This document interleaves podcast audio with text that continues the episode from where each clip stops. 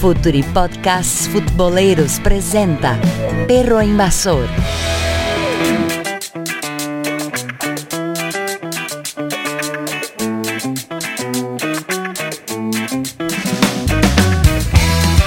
Hola a todos, hola a todos que nos escuchan acá desde el Futuro FC, el, un proyecto brasileño que ahora empieza a hablar un poco en español con un acento un poco distinto. Y hoy vamos a hablar un poco de, las canteras de fútbol, la importancia de las canteras y, y empiezo a, a presentar a nuestros amigos de- desde acá. Matías Melano, un, un bielcista convicto. ¿Cómo estás, Matías? Todo bien, amigo. Eh, acá apoyándote en este, en este nuevo proyecto y muy contento de formar parte de esto. Muy lindo, muy lindo. Y ya aprovecho para hablar de un argentino un poco colombiano, ¿no? El periodista de Unisport de Colombia, Bogotá, Gonzalo de Felice. Muy buenas eh, noches para ustedes, eh, muy contento de que me hayan convocado para, para este nuevo proyecto, eh, muy feliz de, estar hablando para todo Brasil y aquí estamos pendientes, presentes y listos para comenzar a hablar de fútbol, que es lo que nos compete. Buenísimo, buenísimo. Y como, como yo empecé hablando, ese podcast, eh, hay este podcast también por, por Cliff Draw, por Eric Sports y editora Grande Área. Y también no puedo olvidarme de Real Fever, en un videojuego de para móvil. Bueno, como hablé de las canteras, ¿eh? vamos a hablar de la, de la importancia de las canteras, eh, el desarrollo de los pibes y también el desarrollo financiero de los, de los clubes. Y empezó, como hablé, del, del bielcista Matías Melano, porque Bielsa empezó en las canteras de Newells y fue pasito a pasito hasta llegar en la primera. ¿Cómo, cómo se pasó todo esto, Matías?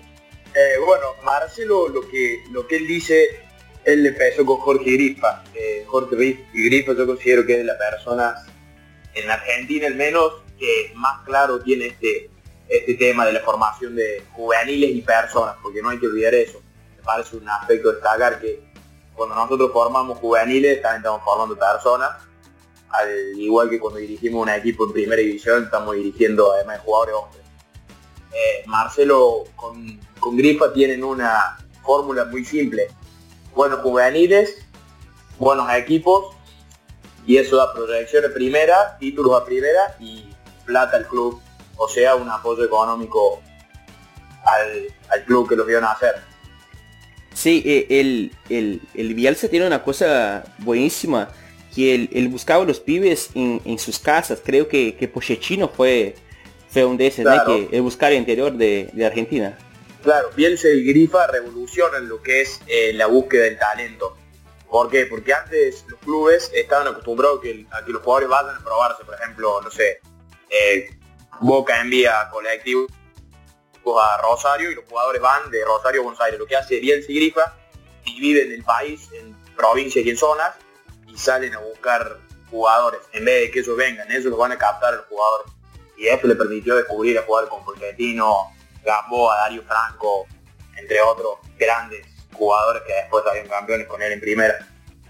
Sí, eh, es- no, no hay como no hablar de, de- la importancia del desarrollo de, la, de las canteras y también del desarrollo del nivel financiero, del nivel económico de Guita, como Envigado, un equipo muy chico, un, equipo chico de Colombia sin tanta referencia internacional, pero que sobrevive creo por las canteras. ¿Qué tiene que decir sobre Envigado, Gonzalo? Bueno, Envigado es una, una institución que, ha nacido, es muy joven, incluso tiene 28 años. Es una institución que ha nacido justamente en, la, en el departamento de Antioquia, a pocos metros de Medellín, a pocos kilómetros de Medellín, y se ha caracterizado por eh, sacar grandes talentos en sus juveniles, ya finalizando la, la última década del siglo XX, se, comenzó a consolidar como un, como una siembra especial de futbolistas, teniendo en cuenta que el departamento de Antioquia es uno de los eh, departamentos más futboleros de Colombia y de donde han surgido eh, grandes futbolistas, más que nada desde el costado creativo. Eh, me parece que Envigado se caracteriza no solo por el por sacar buenos futbolistas desde la cantera a nivel general, sino que puntualmente lograr sacar grandes talentos desde lo creativo.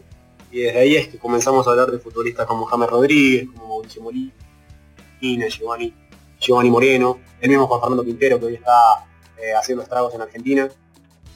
Entonces se ha caracterizado y se ha rotulado no solo por sacar buenos futbolistas desde sus juveniles nivel global, sino puntualmente futbolistas creativos. Sí, hay un poco de, magia en las canteras, ¿no? Sí, totalmente. Sí, perfecto. Eh, Moreno lo soy, yo soy apasionado por él. Creo que, que una, pena que fuiste para China porque en Racing eh, tiraba caños a todos lados. Era un gran jugador. Sí, no, incluso, incluso Mauricio Molina también dejó su huella en Santos. Fue otro que hizo, mucha... la mayoría de su trayectoria en el fútbol asiático. Él jugando más que nada en Corea del Sur. Aún más peculiar su trayectoria. Muy importante eso de hablar de hay, las distintas escuelas del fútbol, ¿no? en Brasil creo que los laterales son una cosa de loco, como despliegan de la zona de, defensa y salen a atacar, atacan mejor que muchos volantes de, otro equipo. Tenemos como ejemplo, no sé, Dani Alves, Marcelo, ahora si fuiste a, Sevilla, Guillermo Arana, entre otros. Creo que la escuela brasileña, además de lo creativo que también hay, eh, los laterales son perfecto. Así que me gusta hablar de la, función del lateral brasileño, como juega Joshua Kimmich, por ejemplo, el alemán. Eh, y los argentinos me gusta también los volantes, los volantes creativos y también Envigado es un tipo que, un equipo que, que gusta de, de esos volantes creativos, ¿no? Che, Gonzalo, hay un poco cerca de ti, hay un equipo que fuiste hasta la final de la Libertadores, Independiente del Valle. Y no sé si si conoce el equipo, si hay alguna cosa para hablar, porque el nombre me llama mucho la atención, que Centro de Alto Rendimiento Independiente del Valle.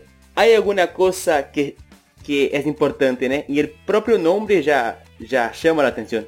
Sí, Independiente del Valle obviamente que ha sido reconocido por haber llegado a la final de la Libertadores en 2016 más que nada por sus eliminaciones a Boca y a, en la misma competición, un hecho histórico quizás un equipo muy pequeño que incluso había tenido su clasificación a la fase de grupos de una manera bastante sufrida, por decirlo de alguna manera. Lo recuerdo jugando en Paraguay, logrando un gol en el último minuto para entrar a la fase de grupos. Y a partir de la fase de grupos es que termina siendo historia. Justamente la historia y gran parte de la historia grande de Independiente del Valle la logra el uruguayo Repeto, Pablo Repeto, que hoy está en la, Liga Deportiva Universitaria de Quito. Eh, lo bueno de Independiente del Valle con el proceso de repeto, termina eh, inculcándose directamente hacia sus divisiones menores, totalmente volcándose hacia sus divisiones menores como una especie de surgimiento desde lo económico y por supuesto desde lo deportivo. Pero justamente ese proyecto de repeto de, duró como alrededor de 5 o 6 años para lograr justamente un punto de éxtasis que terminó siendo aquella final que lastimosamente terminó perdiendo con Atlético Nacional justamente de aquí de Colombia, acá de Medellín. Eh, desde ahí han surgido una gran cantidad de talentos que obviamente se fueron, que terminó hasta siendo base de la selección ecuatoriana de, Gustavo Quinteros en su primera parte. Jugadores como Arturo Mina, que después de ahí se va a River Plate, jugadores como Jefferson Orejuela, eh, es decir, varios talentos que desde el proyecto Respeto terminaron desembocando en diferentes clubes importantes del continente y también del mundo. Sí, sí, hay un tipo también, como estaba hablando de, de magia, Sornosa, que es un, jugador buenísimo. vamos a también. Sí, sí, y vos habló de, de respeto que, que hice que el, su trabajo no fue solo con la principal, pero también en las otras equipos inferiores de, de, de Valle, Y, y, me hice acordar de, de, una cosa de Barcelona, cuando Barcelona jugaba aquel el fútbol champagne, como habla Menotti, ¿no? fútbol champagne de Barcelona. Y, y hablaron que la Masía, ah, hacían jugar los tipos con, con lo mismo, lo misma plataforma táctica, o que fue una, una, una, mentira, porque no es la, la, plataforma que es la misma y sin la idea de juego. La idea de juego, de Barcelona ahora ha cambiado un poco con Verde, pero era del balón jugado en el césped un, fútbol más, más pensado y no una plataforma estructurada siempre la misma, ¿no? Bueno, volviendo un poco para Argentina, Matías, si puede, si quiere hablar de Barcelona de la Masía, lo que he dicho, Perfecto también, pero... Sí, sí, quería agregarte una cosita ahí. Dale. Con respecto a lo que vos decías, que también habla, justamente Marcelo lo dice en una de sus conferencias muy conocida en Holanda sobre todo, que él dice que las inferiores deben jugar bajo el mismo estilo y no bajo el mismo sistema. Eso. Eh, recordemos que un sistema ah, son números, el estilo y la idea que tiene el club y, o sea, yo me recuerdo de Newells, de, de Rosario, en la época de Martino, 2013, eh, el equipo principal, o sea, primera división jugaba un sistema con cuatro defensores, tres mediocampistas y tres delanteros. Y yo recuerdo que se cometió el error, por lo que tengo entendido, de que todas las inferiores jugaban 4-3-3, como si eso hiciera que siguen bajo el mismo estilo. Pero fue un error, o sea, actual muy, muy grande que después, bueno, señores, lo, que voy a decir, gente como Marcelo Bielsa lo, lo recalcó. Sí. La importancia no está en la estructura y sí, y sí en la idea, ¿no? Cómo jugar el fútbol, cómo, cómo la hinchada, cómo la ficción quiere ver su equipo jugar. Y hay una... Bolívar. Oh, va, dale. Que no, que quería agregarle justamente a Matías, que no hace muchos años, en Boca, justamente, eh, cuando Daniel Angelici, presidente actual de, de Boca, asume, eh, lleva para sus divisiones menores a, a Coqui Raffo, un hombre que se, que se hizo también un nombre justamente por sus campañas en divisiones menores y con los muchachos, que justamente habían exportado ese modelo de Barcelona para Boca. En algún momento se había mencionado justamente de que cada división juvenil de Boca Juniors tenía que respetar no solo el modelo, la idea, como hablaba aquí Matías, sino también de, de la figura táctica, de hablar del 4-3-3 en cada eh, división menor de Boca Juniors. Un proyecto que verdaderamente no tuvo frutos y que terminó saliendo del mapa muy rápido y justamente hoy en Boca Juniors quien dirige las divisiones menores es un alumno de Bielsa como, como el señor Claudio Vivas. Perfecto, Gonzalo, perfecto. Pero yo lo quería hablar de, la, de esa importancia de la idea y no de la estructura para te llamar para hablar de eh, Atlético Nacional que en los últimos años eh, tuviera el que jugó que entrenó ahora en México que me, me olvidé el nombre el Osorio también después fue el, el que entrenó Flamengo Juega que ahora está en Chile después pasó por, por también por Juan Malillo y ahora Sí. llega hasta Almirón. La idea está muy muy consolidada en, en Nacional, ¿no? Y eso se pasa en las canteras también. Sí, por supuesto. Hoy Nacional es uno de los equipos más productivos y más lucrativos, por supuesto, eh, teniendo en cuenta sus canteras, eh, desde incluso años anteriores a, a Juan Carlos Osorio y también a Reinaldo Rueda. Creo que eh, con Osorio y con Rueda la productividad y la lucratividad del Atlético Nacional se da porque eh, termina haciendo grandes ventas hacia el exterior. Pero para hacer un pequeño recuento de, previo a ello, creo que hay un factor primordial para comprender eh, la cantera Atlético Nacional en dos jugadores, que es Camilo Zúñiga, eh, vendido al, al Napoli de Italia, donde después termina haciendo una, gran campaña, y desde allí, desde, ese pase de Camilo Zúñiga hacia el fútbol europeo, es que se empieza a ver a Nacional como un gran exportador, desde Colombia hacia Europa, porque anteriormente quizás en el fútbol colombiano se debía hacer un puente hacia Europa. Tenían que ir futbolistas hacia Argentina, hacia el mismo Brasil e incluso hasta México, para luego desembocar en el viejo continente. Esa perspectiva ha cambiado totalmente y hoy el fútbol colombiano desde la raíz es que termina surgiendo para, para Europa y por eso es que hoy se convierte en un país modelo exportador completamente de talento futbolístico. Perfecto Nacional es un equipo que, que por supuesto está encantando, no ahora en este momento que, que, que infelizmente para los colombianos perdiste para Tucumán, ¿no? Pero un equipo que encantaba con, con Osorio y con Rueda y también en algún tema con algún pocos juegos, algunos juegos con un juego amarillo. Te Matías, hay un equipo que quiero hablar un poco, que es Racing Club de Avellaneda y los tantos de jugadores que ellos importaron para Europa en estos últimos años y, y principalmente de Lautaro Martínez, ¿no? ¿Qué? ¿Qué jugadorazo? Así es. Eh, sí, Racing tuvo una muy buena época donde salieron jugadores como Suculini, actualmente en River, eh, Rodrigo de Paul, que está, si no mal recuerdo, en Udinese. La verdad no, no tengo bien el dato. Eh, después yo me acuerdo de, de un delantero. El- el- hay un eh, colombiano. Jugando en Colombia, que seguramente ahí eh, Gonzalo me ayudará. eh, Valentín Viola, Sí, en Medellín. así es. Que la verdad empezó como una gran promesa. A- al igual, al igual perdón, que Luis Fariña, si no mal recuerdo, Sí. que es fue una cámara gloriosa de ese Racing. Sí, el, pro- el propio la Centurión que vos viste ahora eh, eh, Claro. empezó con Fariña. Ricardo Centurión. Así es. La verdad, muy pocos. A mí lo que me llamó la atención, que, que yo creo que fue un error de ellos, se fueron prematuramente del país. Eh, porque como uno valora o hace ese análisis por cómo le fue cada uno en su carrera post Racing cómo fueron decayendo. Eh, yo lo que siempre digo que no es lo mismo irse, como por ejemplo se fue Lautaro Martínez con una convocatoria de selección y ya, va, yo del principio lo vi como un chico maduro, o como se va a ir en su momento Cristian Pavón, que como si fueron ellos que jugaron 5 o 6 partidos o un torneo de 6 meses, se emigraron a un fútbol totalmente diferente, siendo muy jóvenes. Eh, me parece que ahí tiene que ver mucho quiénes manejan, cómo los manejan y qué intereses tienen en ellos.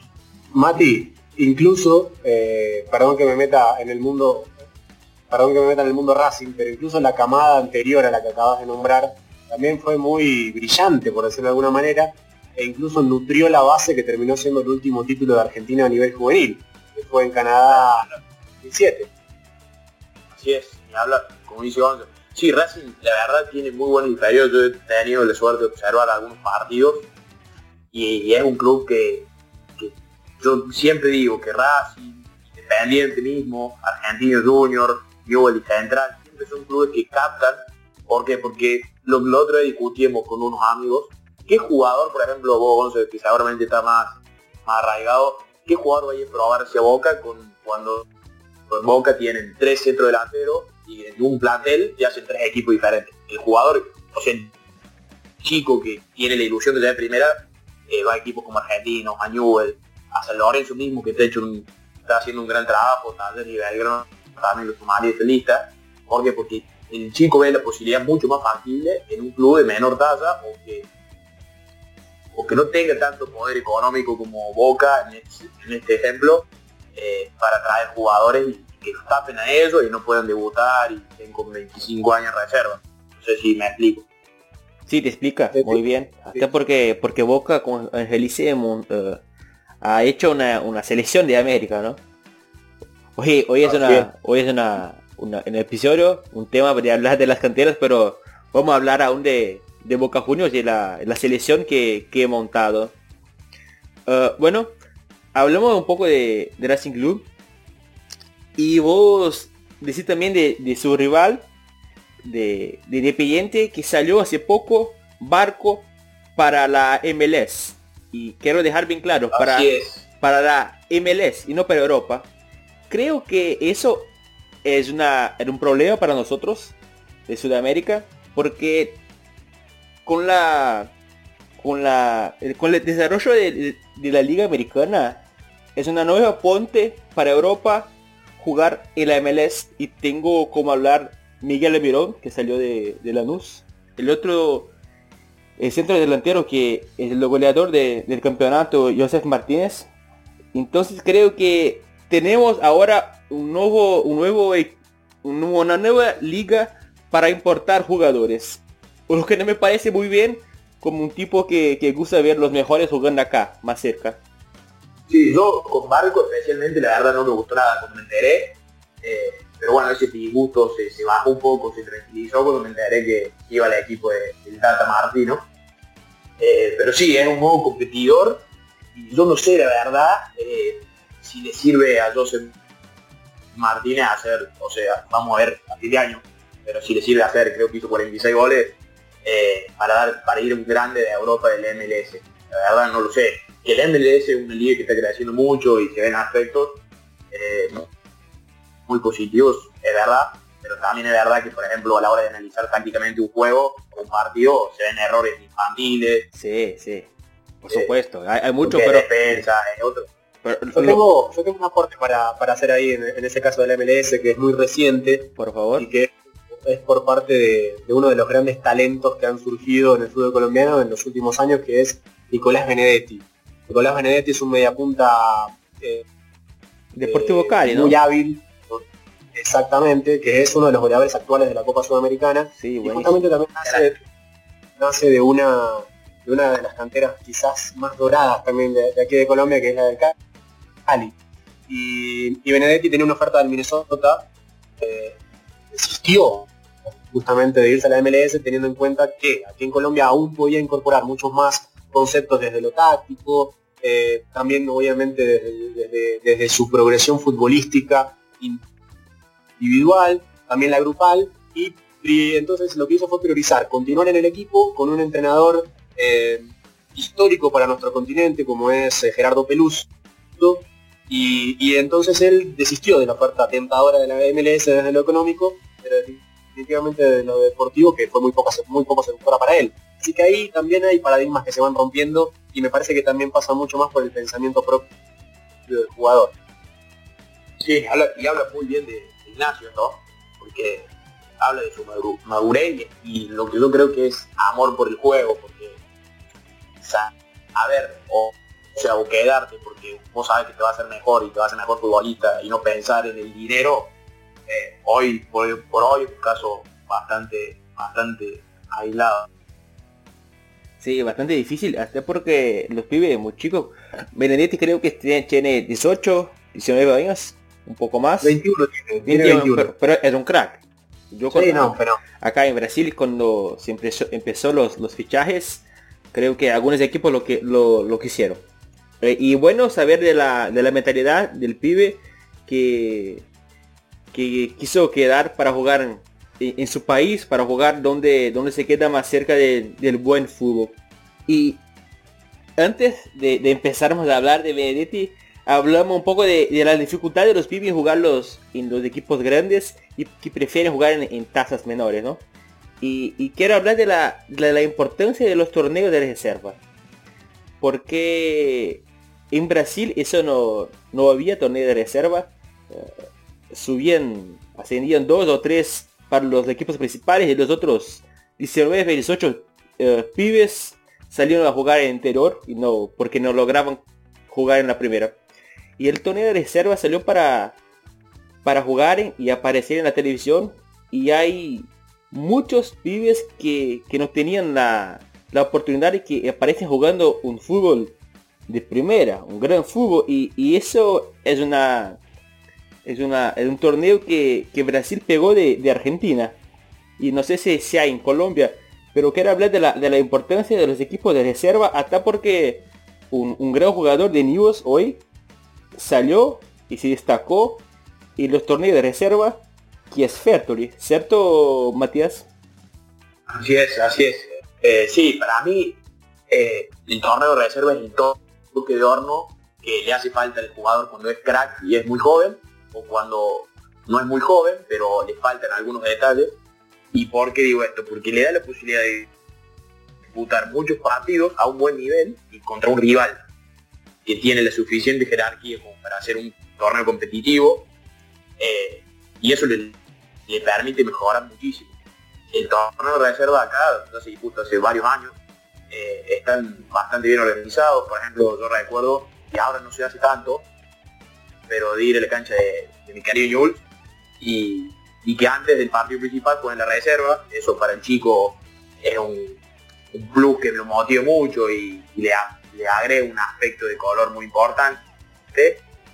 Y además lo prepara eh, para ir para que sienta lo que es ir jugando con gente, la cancha principal, con ya en contra, con a favor, y prepara un contexto, un contexto que a fin de cuentas lo hace mejor jugador. Y Fertoli es un gran ejemplo de eso. Él jugó muchos partidos en reserva, de hecho salió campeón con la reserva de Newell y, para mí es una de las grandes apariciones del fútbol argentino que no está tan valorada porque el rendimiento colectivo de Newell no lo ha ayudado por supuesto. Pero, pero sí, es un gran jugador y una gran... Russo lo que hizo para Millos. Russo lo que hizo para traerse los millonarios. Estuvo ahí nomás. Y eh, ahora, también lo quiso, eh, pero también lo están buscando de Grecia, así que es un gran jugador, de gran calidad individual, pero bueno, como le decía, eh, el colectivo yo no lo llevó para nada a resaltarse y, y bueno, yo creo que eso le ha jugado con. Dale, y, hablar un poquito de, Colombia buscando los, jugadores buenos acá más, más del sur. Que, ¿Cómo está en América de Cali Kevin Javieres? El América hoy está reconstruyéndose luego de su ascenso. Eh, ha pasado un año y medio en donde todavía no, ha logrado volver a, imponer su nombre en el fútbol colombiano. Eh, fueron cinco años de, desaparición de la élite y eso me parece que, pesó bastante, a diferencia de River en Argentina, a diferencia de Independiente en Argentina y de varios grandes brasileños que a los pocos años eh, o al año siguiente de su descenso volvieron a la categoría máxima.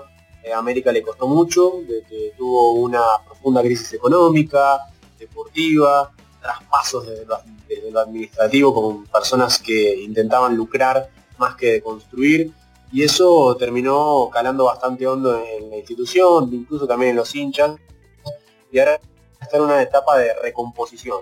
Desde su ascenso eh, no, no, ha logrado grandes resultados, ha tenido algunos ingresos a, las fases finales eh, con su anterior técnico, con Hernán Torres, y ahora eh, su está Pedro Felicio Santos, un entrenador portugués nulo recorrido en Europa, un desconocido completo aquí en el fútbol sudamericano, pero que arribó a Cali y, entonces se ha dedicado a, foguear, a fogonear a futbolistas de la cantera. Por el momento no lo ha logrado, frutos no se han visto, eh, jugadores no ha vendido en América, como para decir o para sacar ya rápidamente un balance de la gestión del portugués Santos, pero lo cierto es que esa es la apuesta primordial. Eh, sacar talentos juveniles como una especie de salvataje económico debido a tantas desgracias monetarias de los últimos años.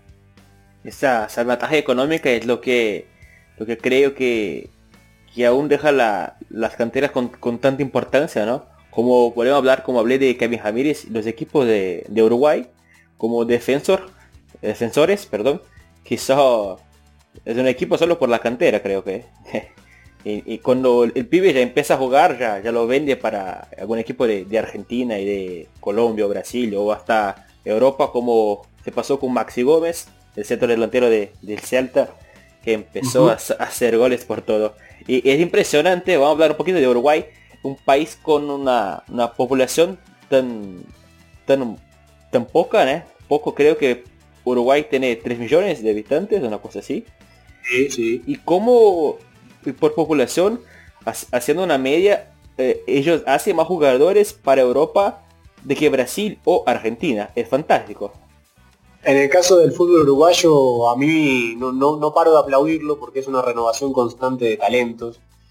jamás ha dejado de también dejar su nombre en los mundiales juveniles, a diferencia de Argentina, incluso también de Colombia, que hubo campeonato sub-20 en donde ellos no, no estuvieron presentes, Colombia y Argentina no estuvieron presentes y Uruguay siempre se mantuvo o siendo protagonista en el Mundial Sub-20 o siendo protagonista en el Mundial Sub-17. Y es una, una, tierra que no para de germinar y de brotar futbolistas. Eh, yo he hablado con colegas uruguayos, con amigos uruguayos, y ellos me decían que eh, el fútbol es una especie de, de salida, pero muy, muy verdadera, una especie de salida veraz hacia el estrellato o hacia la fama, hacia el dinero.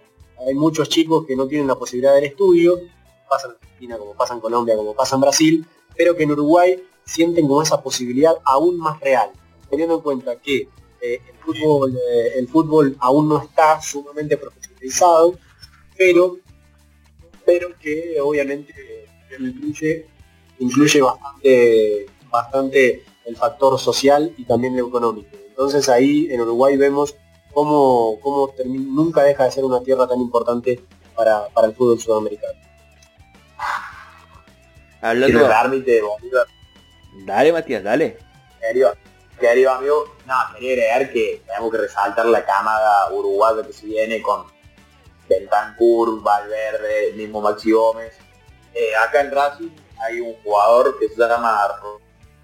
Salió, Matías salió. Pero cree que Gonzalo puede, ahí dale. Eh, creo que cayó la, internet de, Matías. Sí, sí, sí. Eh, no, es cierto lo que dice lo que dice Mati, o sea, el tema de, los nuevos volantes del fútbol uruguayo, va cambiando un poco la idiosincrasia de ese, de ese mediocampo combativo que alguna vez tuvo como líderes a Arevalo Ríos, a Diego Pérez. Y hoy vemos jugadores como Matías Vecino, como el mismo Valverde, Nathan Nández. Son jugadores de más de, un pie fino que, también van rompiendo un poco con los moldes eh, históricos de Uruguay. algunos les gusta, a otros no, pero lo cierto es que hay una nueva, una nueva generación de talentos que se va moldando también a, la actualidad.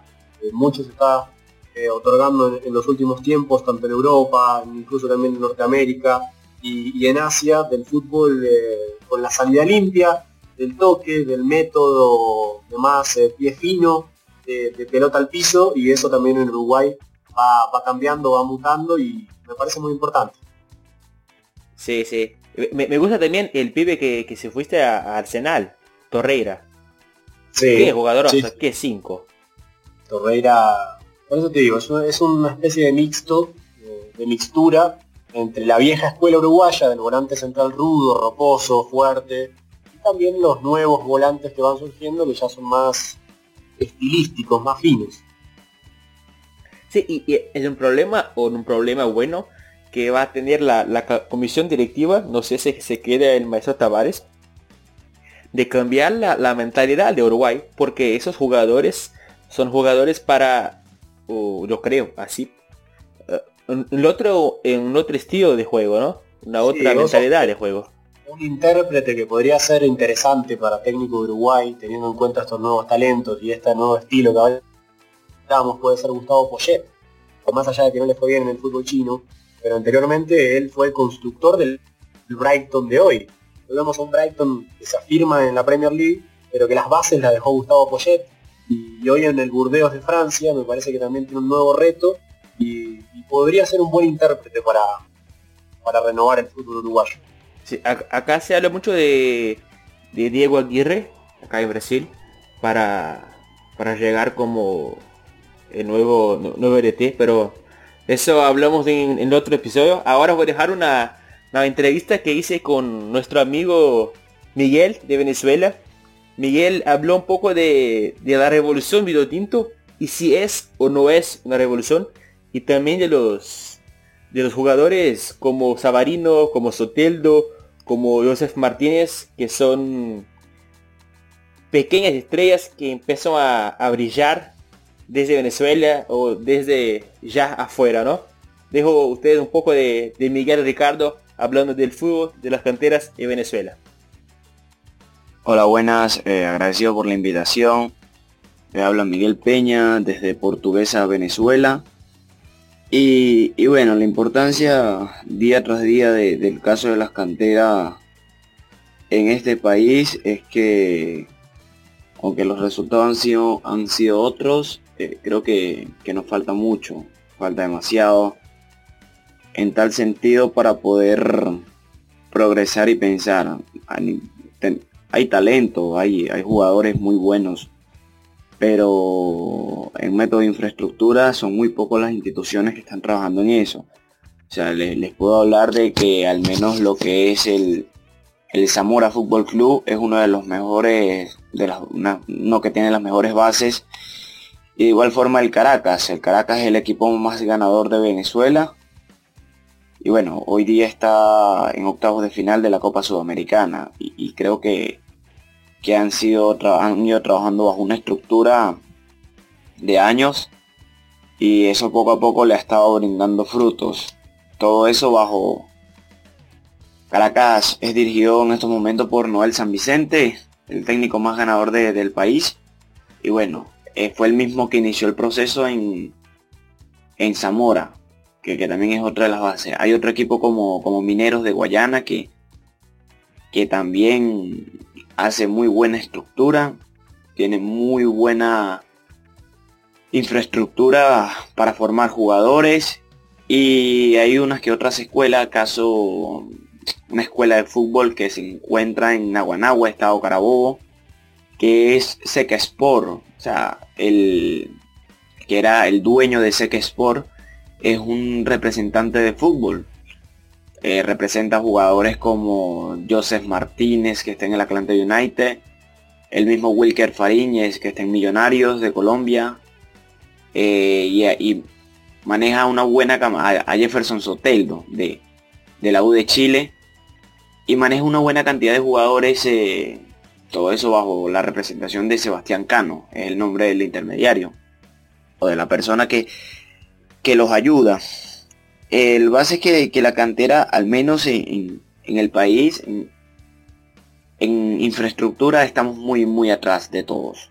Eh, creo que no nos comparamos con, con Brasil, con Argentina, hasta con Colombia creo que no nos comparamos. Sin embargo, el, nuevo cuerpo técnico de, la selección de Venezuela, comandado por Rafael Dudamel. Eso ha llevado de que han ido evolucionando, han ido trabajando con módulos de trabajo, han estado convocando cada 15 días, cada mensualmente, hacen al menos dos módulos de trabajo de cuatro días, hacen una convocatoria y se reúnen en distintos estados, sea en Acarigua, sea en Barquisimeto, sea en Margarita, donde está el Centro Nacional de Alto Rendimiento de la selección. Y así, así sucesivamente, y eso creo que ha ido evolucionando. Sin embargo, a mi parecer, es una opinión muy personal, creo que Rafael Dudamel no debe ser el técnico de las dos selecciones. O sea, de la selección absoluta y de la selección sub-20. Eh, veíamos donde ahorita Venezuela estaba participando en el torneo Cotif de España y era dirigido por Marcos Matías, que, era que es el asistente de Rafael Duhamel. Y Rafael Duhamel se encontraba en Barranquilla en los Juegos Centroamericanos. Entonces, a veces, a veces cae en desigual eso. Pasó también en un momento con los amistosos. Venezuela estaba jugando Venezuela sub-20 está jugando la Copa del Mundo en Corea y, bueno, habían unos amistosos de la selección absoluta y tuvo que viajar Marcos Matías a Estados Unidos para enfrentar a, Ecuador y, no recuerdo muy bien la otra selección. Lo cierto es que se ha estado trabajando, hay grandes talentos, existe una buena camada, eh, en Venezuela hay una esperanza para, el Mundial Qatar, porque nos hemos puesto a comparar con, con otras selecciones y bueno, somos conscientes de que Venezuela nunca se va a comparar con Brasil y con, Argentina porque, porque está muy por encima del resto. Al igual con, con Colombia. Y, pero nos ponemos a ver y creo que, Venezuela tiene mejor equipo de relevo que, quizás Bolivia, que, que, Perú, Perú, Perú tiene que renovarse, que, que Paraguay, que creo que la misma Chile, porque nos ponemos a ver Chile, las figuras son Arturo Vidal, eh, Alexis Sánchez, Claudio Bravo, y, ya todos están mayorcitos de edad. Y bueno, Uruguay, que Uruguay también es de otro lote, Uruguay tiene jugadores muy buenos y, creo que esa selección tampoco es de, medirse con ella, pero sí creo que, que, Venezuela para este mundial al menos puede pelear el, el repechaje, que, que que bueno, el mundial para los venezolanos es como lo más importante que buscamos y lo que queremos. Eh, los principales talentos, te soy sincero, creo que, contamos con jugadores buenos, como, como comenté hace rato, de lo que es Wilker Fariñez. Para nosotros es un grandísimo arquero a pesar de su estatura, uno de los mejores de, América de los momentos. Y mismo Jefferson Soteldo, en la U de Chile la está haciendo muy muy bien. Tenemos jugadores experimentados como es Salomón Rondón, Tomás Rincón. Hay jugadores en la saga central que son buenos. Caso John Chancellor que está en Rusia jugando con el ANSI. Nahuel Ferraresi que, que fue su campeón del mundo con la sub-20. Eh, Mejía estará con el Nasti de la segunda de España. Entonces para nosotros eso es un progreso, es un progreso porque realmente a base de estructura no tenemos. O sea, Venezuela a base de estructura, de infraestructuras no hay. Acá no hay un centro, o sea, aquí no hay un equipo donde tenga una casa club. Y hacer, comandar un equipo de fútbol en este momento tan difícil que vive el país es complicado, es muy complicado. Eh, hay, hay chamos donde realmente la comida no les llena o, el club no cubre la comida de los jóvenes y bueno, en casa no comen igual que que te puede dar una concentración. Porque en la concentración, ajá, te pueden dar la comida balanceada, te pueden dar todo, pero cuando van a casa, en casa todo está complicado. O sea, la mayoría de las casas venezolanas hay, hay hambre.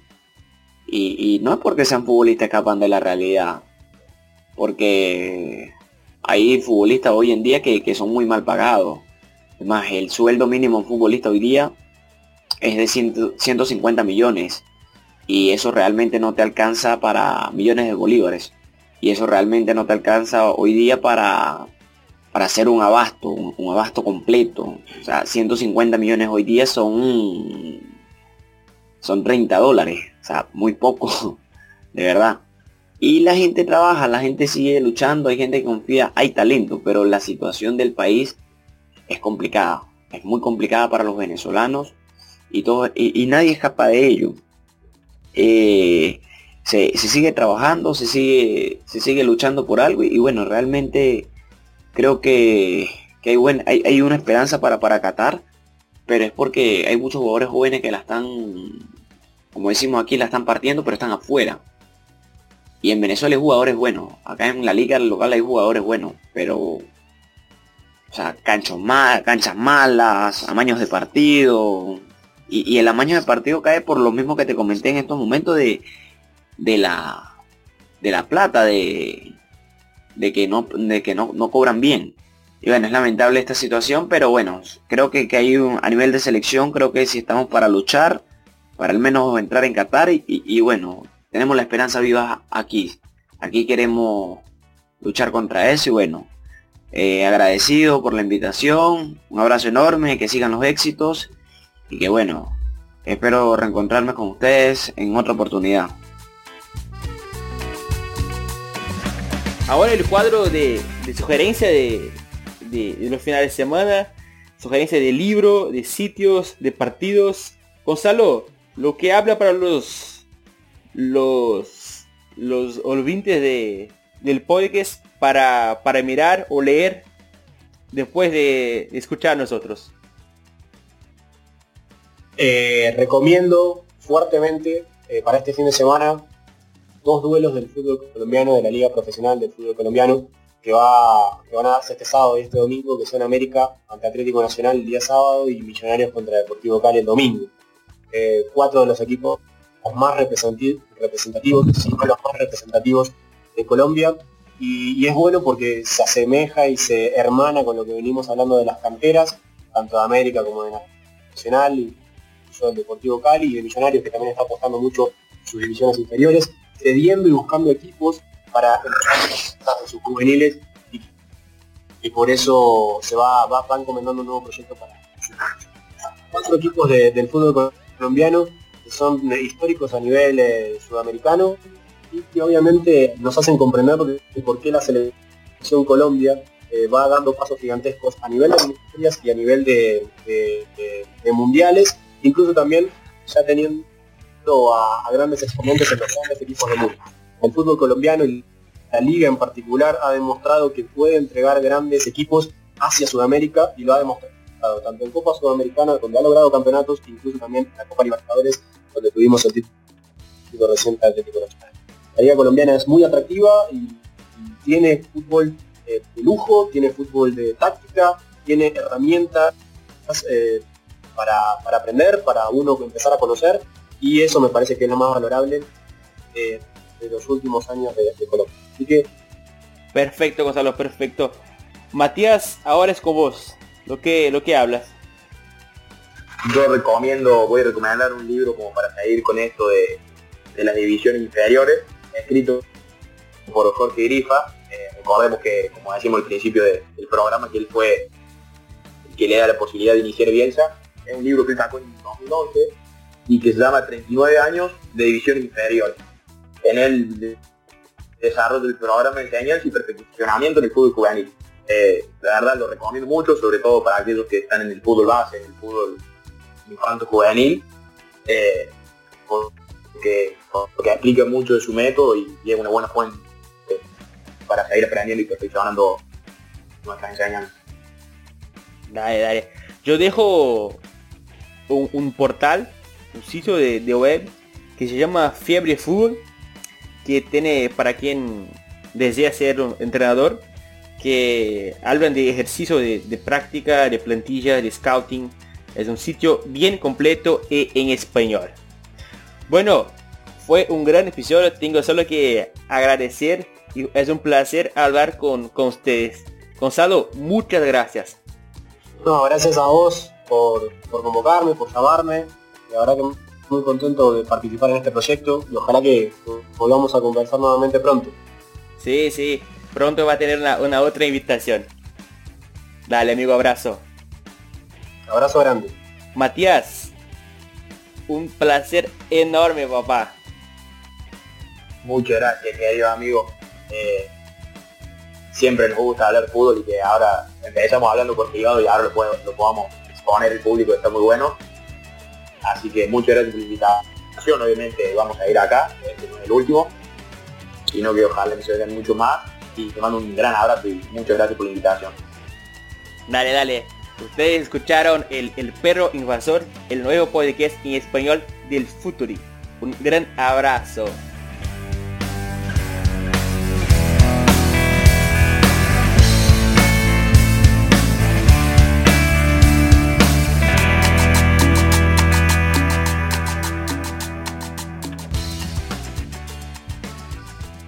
Futuri presentó Perro Invasor. Accede a www.futuri.com.br y piense al juego.